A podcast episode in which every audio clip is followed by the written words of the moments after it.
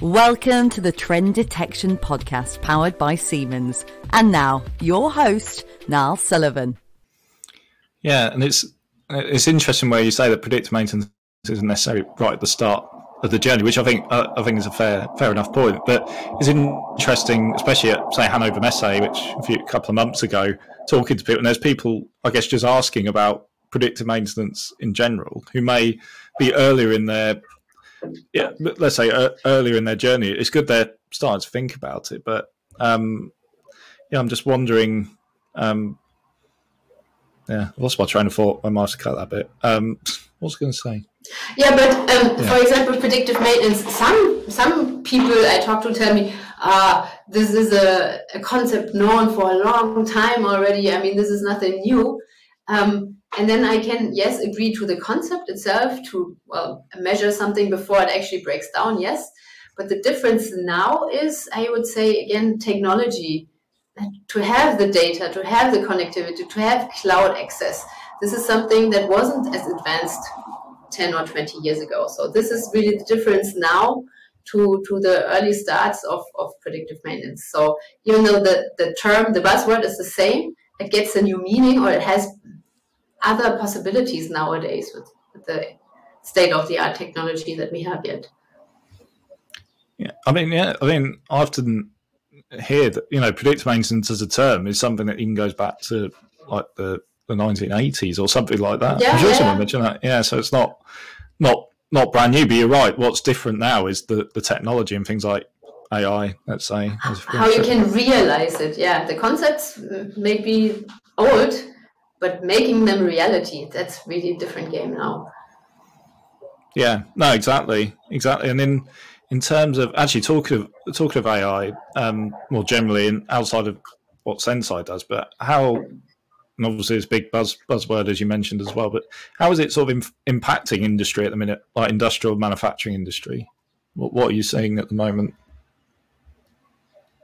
what are the big topics in, in manufacturing yeah. or yeah yeah yeah with ai what are the big yeah the big topics what what's making the biggest impact ai wise in the manufacturing space hmm. maybe when i think of let's say global situation and supply chain interruptions that we had experienced in the last two to three years i think there's some potential there um, to to help support um, the availability of, of supplies in the supply chain. So this is something definitely that, that a lot of manufacturers are affected by and try to find solutions um, how to solve that. Um, yeah, and, and again, getting rid of these boring jobs or, or maybe very challenging jobs. For example, when I think of quality inspection, I mean, I, have seen it. There's people in the car manufacturing, they have to really concentrate and look at a car to see um, the, the paint code, if the paint code is good. this, this cannot be a very um, convenient job. And if we can take these, if, if a computer or, or a system or AI can take care of that instead of a human, I think I, I consider this a relief. And, and um, so get rid of these boring, repetitive tasks that people are not meant to do anyway. So this is really something, um, not just automating kind of the controlling, but also inspections. I think these are a lot of topics that can be solved in a different way now. Yeah, I think, and in, in terms of what Senseye does as well, we're not saying monitoring or monitoring your machines is is probably not getting rid of boring jobs, but it's just again, it's making making life easier, just giving more visibility, but not just on a like a line level, a plant level, but even you know a global level. Mm-hmm. This all gives a global view, and it and then at that point it becomes more about collaboration across. Because I don't know often. Well, you'll you'll know as as well, Anja, but um, um, customer or plants, different sites work quite often in, in, isolation. They're not sort of joined up, which to some of it, not not all organisations, I should say, but um, in a lot of cases that that's the case, and it makes scaling predictive maintenance challenging. But if you can get a driving force within that and, and get that scalability, then I mean the results are there from a Senseye perspective as well. Yeah, it helps sharing the knowledge. Um, between those who have similar problems or similar questions. And I think that's always interesting. So even even you mentioned Hanover Fair, it's interesting to discuss with competitors because I mean there's only so many people having the same questions or, or talking about these these topics. So um, and that's I, I think it is helpful for plans to interact with other plans from other sites um, because they have the same questions and, and ideally they can share the answers between them that's motivating that's that, that inspires yeah exactly and it yeah again and again it all flows into sort of a, a culture of just collab i mean that, i don't think any organization would say they don't want a culture of open you know collaboration and, and op- openness i mean it'd be great you know you have a pump over here or a, a, a pub over and you could just compare the two and have a discussion and I guess one day that's maybe where Senseye will go as well. It'll be you. I don't. I'm just imagining this. I'm not leading the product roadmap or anything, but you know where you can mention people and say, "Oh, you should you should see this." I had a really interesting case. I thought you would. Mm-hmm. I know you had a similar one. You know, a couple of weeks ago. That you know, what do you think of this kind of thing? And I mean, that's that's I guess that's what we're looking to build. Is it? It's almost like a community. A community, really. It's a a global community um, yeah. And trying to break down some of those silos, both technology silos and let's say cultural silos. That doesn't sound too strange. Yeah, and you were mentioning in the beginning that some customers just collect all the data or a certain set of more or less random data, having big data. Well, that's not valuable to have just any data. But if, you take predictive maintenance as your your um, um, intention, then you you think about what kind of data you collect.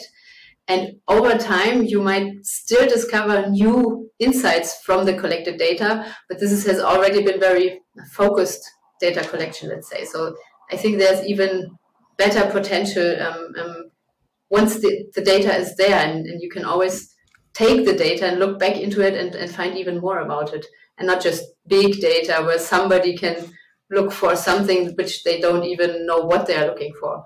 So I think that gives also a good prospect for the future um, by performing or, or implementing predictive uh, maintenance now, but having this dedicated data collection also available. So, so is that another sort of common misconception about the amount of data you need to do effective sort of predictive? Yeah, I would say so. it's easy to collect just any data, but it's really if I have a, a drive full of files, it's impossible to, to make use of it. But if it's dedicated, if it's structured in a certain way, it's a lot easier to find what you're looking for. So yeah, um, a while ago it was all about big data, but I think we've come back from that approach more into a dedicated, um, focused data collection. Yeah. Yeah, I'm just wondering how Siemens, you know, Siemens as a as a whole, how we can sort of help educate a little bit on that and sort of turn minds. I guess we can't on a you know it's difficult to do that completely, but I guess you know what are those steps that we can take to help educate? I guess it's on a project by project basis, isn't it? So often we yeah. start on one site, and maybe the education is actually for future and you know the next site or the next line or the next whatever is that's where the education comes in. It's like, well, actually, you don't need a lot of data, and then it sort of expands from there, and then they move to another organisation. Then it it's sort of a ripple effect like that. That's the way I would see it, anyway. Yeah, and still I understand that it's not just just something we can tell people. It is like this. They have to experience it themselves. In the end, I mean, you can show a lot of demos, but every customer, in the end, they wants to see it with their machines, with their plant. You know, so I, I, I can understand that in the end, it's it's probably most helpful and most convincing to start with a dedicated project, um, but the individual customers, um, um, yeah, plant and machinery, and then take it from there. And I mean, we might even discover that in the past they have collected a lot of data and everything, and then after a while they they learn they don't have to collect everything, and and strip it down to to what's relevant. But then getting more machines connected. So thinking of the scale um, aspect again. Um, maybe they only did it with the new machines, but then they yeah can learn that it makes sense not to collect all the data but specific dedicated data and extend it even to more machines and, and maybe even more older machines when they see the value yeah okay i guess the best in some ways the, be- the best projects the ones where a, a, a customer is op- open to learn about these things is open to be educated about these things or they may have gone through a previous pilot or project which which failed for for a number of reasons. So they're already coming in with their own experience of it. I guess that's what you're saying, isn't it? So they've, they've lived it, as it were. We're not, you know, because uh, again, it should never be about. I think there's a few podcasts we've talked about this before. Where a vendor, I think the vendor and the customer need to know what what they need to do in order for it to be a success. Like the vendor can't do everything, but uh, yeah, of course the customer can't do everything either. Yeah, of course. The idea is to have a real collaboration, vendor and customer together, and, and driving these these projects together, identifying responsibilities and tasks that need to be done, um, but working on it together and, and coming to success. That's and, at least what we strive for, yeah.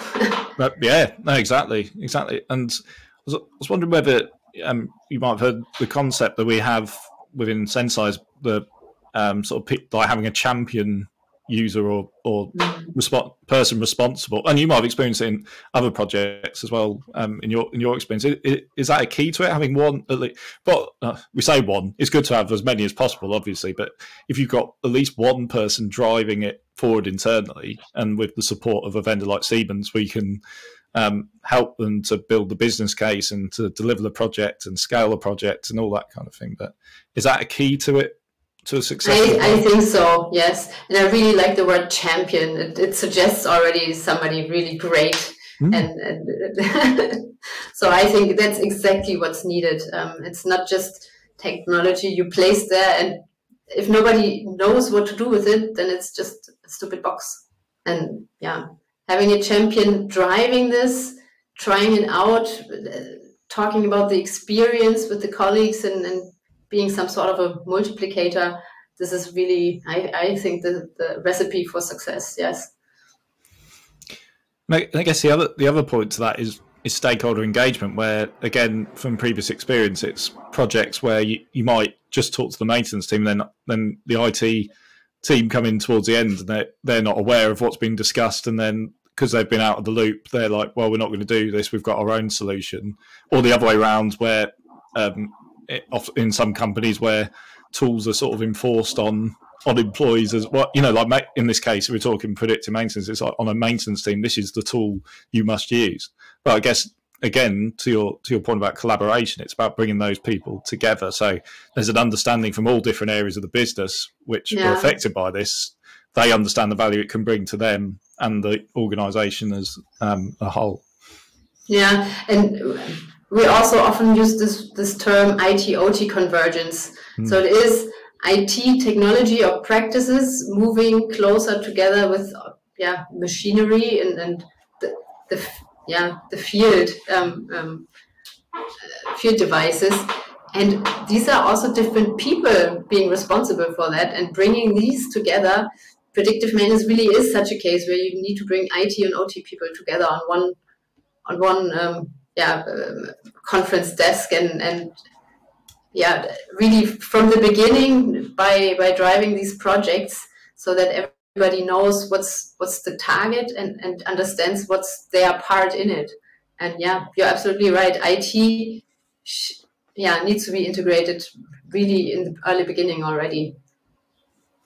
Yeah and again we're we're not talking about one being more more important than the other. No no not at all they need to work together. Yeah, the same way as vendor and, and customer need to work together, but it's also within the different departments of, of the customer um, that are relevant to the complete um, solution or the complete project. Yeah. I guess sometimes the angle you have to think about, and I've talked talking to different customers, it because a lot some organisations are very much IT led, so IT lead the procurement and and it might involve the maintenance, but it's led by IT. But on the on the other side it could be led by OT. But I guess it doesn't matter which angle it comes from, as long as the two are sort of involved and, and working together on it. I guess is the key, isn't it? It's not about who's leading what, but the end result. Yeah, I agree. I mean, in the end, what counts are the results, and you have to measure this somehow and make it transparent. But once you have these figures, uh, you saved over one year with Senseye, you saved I don't know a, a thousand hours of downtime. This is something everybody can see, everybody can agree on, and I think each department then has their own um, understanding and, and sees the success out of it. Yeah, and again, that's another important role within the the pro, say a Senseye project is is help you know helping to share those successes internally as well, or giving them the tools and the data and everything they need to be able to present that, not just for a business case to scale, for example, but just general good feeling. I mean, who doesn't want to yeah, celebrate, you yeah. know, big successes? And I guess the other thing we've seen, more interestingly, is customers or people who've had that champion. You know, I guess they have that champion tag attached to them because they're the ones driving it, but their careers actually progressed as a um, as a result. Not maybe yeah. you can't credit all down to Senseye because I'm sure they've done a little bit towards it as well. But um, it's just interesting how cultural change goes beyond that. It's actually retention and growth of employees as well, which is an interesting point. I thought. Absolutely. yeah. Um, so I just wanted to move. I know we dropped in Senseye a little bit, and you talked a little bit about how you first sort of came across Senseye. I don't know whether you wanted to expand on that at all, Anja. Um, that your, your first thoughts on Senseye when you first came across Senseye. what was, and just yeah, just anything around that really.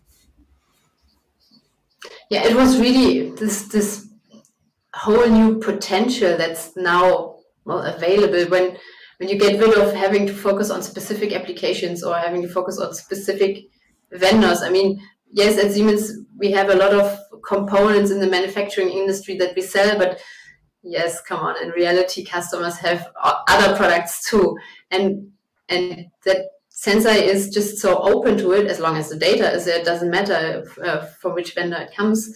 Um, that's just it's huge in, in opening up and, and making it more real and making it more accessible to, to customers. So this is really something I remember being envious about, first of all, and now really being proud of it that now that Senseye is part of, of Siemens. Yeah.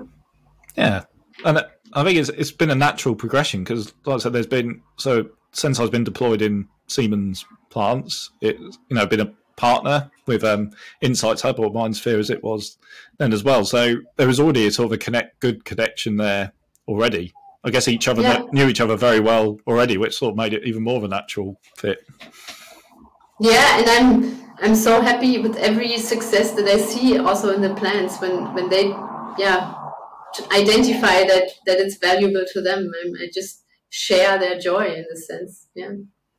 Yeah, and it's it's even um, I mean, what, what we also see, especially when you see a particularly, um, we talk about different stages of digital transformation, but the ones who sort of pick, pick up the baton and are immediately using um, Senseye and, and the knowledge platform as well. There's a customer who's who actually started using that almost very, very early on themselves. So not guided. Usually, it's guided a little bit by Siemens or Senseye experts, but they sort of took took upon themselves to do it. And I guess that's where we want all customers be uh, to be sorry at that sort of maturity stage of um, you know they, they, they understand predictive maintenance they understand the project and they understand and they just get the the platform and the cultural side and the data side immediately. So they're sort of going off on their own and creating their own sort of way of doing things using the technology. Yeah and again the, the world is diverse and then some people have really good connection, good sense of what to do and how to do it, and others need more support. And in the end, ideally, we can support all of them with as little or as much support um, that they need. And um, yeah, it's um, okay. Lost track here. That's okay. What were we talking? yeah, that's okay. Um, so it's yeah, about so I was mentioning before about uh, cultural sort of the maturity of a customer being able to sort of go off and, and start doing doing stuff them, themselves. I mean, and some need more guidance than others because we're talking about different stages. That helps. Yeah. Okay. and maybe we need to be very honest about this. For others, it's really easy and they just go ahead and do it. Um, but it's not always easy. And still, I think there's a lot of, um, or a good chance that, that a customer can succeed. So, this is something I, I want to be open about. It might require some initial project work to get it all set up. Um, but thinking about the future, changing um, the changing the maintenance processes, maybe also driven by the need of, of lack of maintenance experts that might not be available anymore in the future when they go to retire. Um, so this is also something um, you need to invest first uh, before you, you actually see results. But the experience shows that it is possible and it is doable. And this is sometimes um, really helping to go through these tough uh, patches of, of, of, the journey. Yeah, I guess, I guess what we what we've seen is um, so I'm losing my train of thought now. um, yeah, uh, might have to scrap that bit. Cut. um, where should we start from? Um, oh yeah, so in terms of, I guess we, uh, I mean the benefit. Uh, uh, well, I guess what I'd be interested in, in terms of Senseye coming in and now fully integrated as part of Siemens, but where can Siemens help? You know, as we said earlier on about scaling um, Senseye across. We talked about how Senseye can fit in with um, Siemens customers who use other types of hard competitor hardware and all that kind of thing. But mm. the other way around, there's there's huge benefits too, right? Yes. So as I said, sometimes it can be quite a challenge to get to the data. So that's the part where Siemens brings in the know-how. Um, in automation in general, or, or what are the typical protocols or architectures being used within the shop floor, um, how to retrieve the data from there. And that's that's exactly Siemens expertise coming in in, in helping um, these projects to to to be yeah implemented and then it's a perfect handover to to Senseye where the actual well, analytics of the data is happening, including really also the, the feedback loops and, and collecting knowledge over time, not just data, but actual knowledge. So I think this is a is a perfect combination of, of our strengths. Yeah, then that's it. Yeah, absolutely. We both bring a lot a lot to the table, and that's and that's where yeah, it just seems like like I said before, it's a, it's quite a natural fit from my point of view as well. Mm-hmm. Um, so just as we sort of come to the end, I was wanted you to sort of look in a crystal ball type fashion mm-hmm. and see where where predictive maintenance technology, or let's say, um, yeah, digital transformation, or anything in that sort of AI, it could be. But where do you see that sort of heading over the next sort of five to ten years?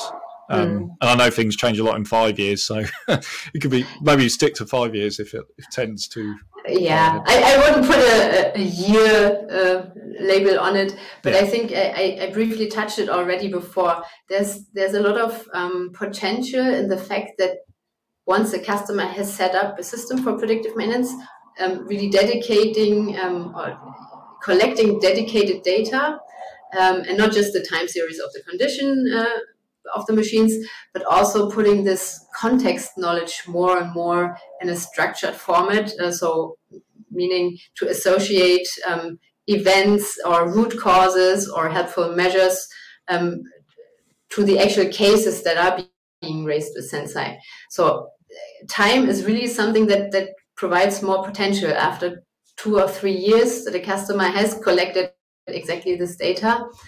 It, it leads to to a well new evolutionary step i would call it um, that it's not only that the customer gets information okay there might be something wrong but get more more more input to it. So the reason might be this and that and the measure to to um, help out with this is the following. So this is what we call prescriptive maintenance not just telling something is going to break but giving more even more information um, to take the guesswork out of of um, the the maintenance person who is well being presented with the case. Okay, something might be wrong with the machine. Go check for it. So that's something I think it, it will happen automatically over time, And this is just driving forward what we have right now. Completely new cases. Uh, it's it's also looking for me into a crystal ball. I, I I couldn't dare to say that, but just this really evolutionary step using the exact same data, but combining them and collecting them over time, it already leads to to more potential also. Yeah, no, absolutely.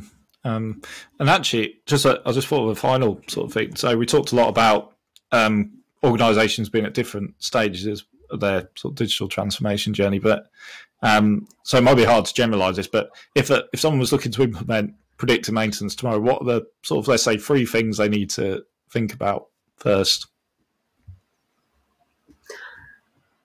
Hmm. Yeah, I mean, ideally, it's it's. Uh, let me say it's it's a maintenance person or maintenance manager who's responsible for a certain um, factory, and they have ideally already some records of what were their failures in the past. So they might even know which are the most critical machines, what are typical failure patterns. So this is already really good starting point because um, then you can make some assumptions of what's the value behind. So that's really already giving a good starting point compared to, for example, Greenfield, where there's no experience with the machines from the past anyway. So, so knowing what are typical failures, ideally also what does that mean in terms of cost or how much maintenance um, budget do I spend at the moment? These are some some good factors already to to to base a decision on to let's start with, with a project to transform maybe the, the maintenance processes. Um, if then this customer also has some some of this big data collection already available that uh, some time ago um, management might have decided it's good to collect data ideally the, the relevant data is already there and uh, nobody has to, to install additional sensors or so but it might be the case that simple measures simple indicators are already available as such as current or temperature so something that's available in the PLC or even in a in a dedicated um, yeah historian. So these are also good good starting points that that lead to fast um, yeah success or, or fast results at least that can then be used to to base a decision on to to extend this project. And then yes, also it, it makes sense to start with a sensible amount of assets um, that are being um, monitored because within that trial period you want to see some failures right you want to to have a, a, basis to to well determine was it useful or not and so it's it's probably with with one or two machines that you want to monitor chances are not so high so it's it's probably a bigger number you should have in mind um, to start out um, not just thousands right away but i don't know maybe 50 to 100 essence. assets is a good starting point, I, I would say. So if you have these, let's say, three facts kind of available for a discussion, that would be ideal point to talk with a customer and start out a predictive maintenance project. Perfect. And that, that was even more perfect because that wasn't on the list. So I sort of put you on the spot a little bit there. So I was just no testing problem. you, you see. Awesome. Yeah um, no, that's great. No, um, so yeah, so I think we've, we've come towards the end, but it's been yeah really great to chat, and you thank you for sort of taking the time out. Um, yeah, to talk talk these things through. It's really interesting. I'm really excited to see where the journey continues. Like I said, the integration doesn't stop on the first of April. It sort of ongoing continues and upwards, definitely. So, um, so yeah, looking forward to seeing what happens. Um, yeah, so thank you for your time, um, and we'll see everyone on the next episode. Please like and subscribe on all major podcast channels and find out more about Senseye predictive maintenance at Siemens.com.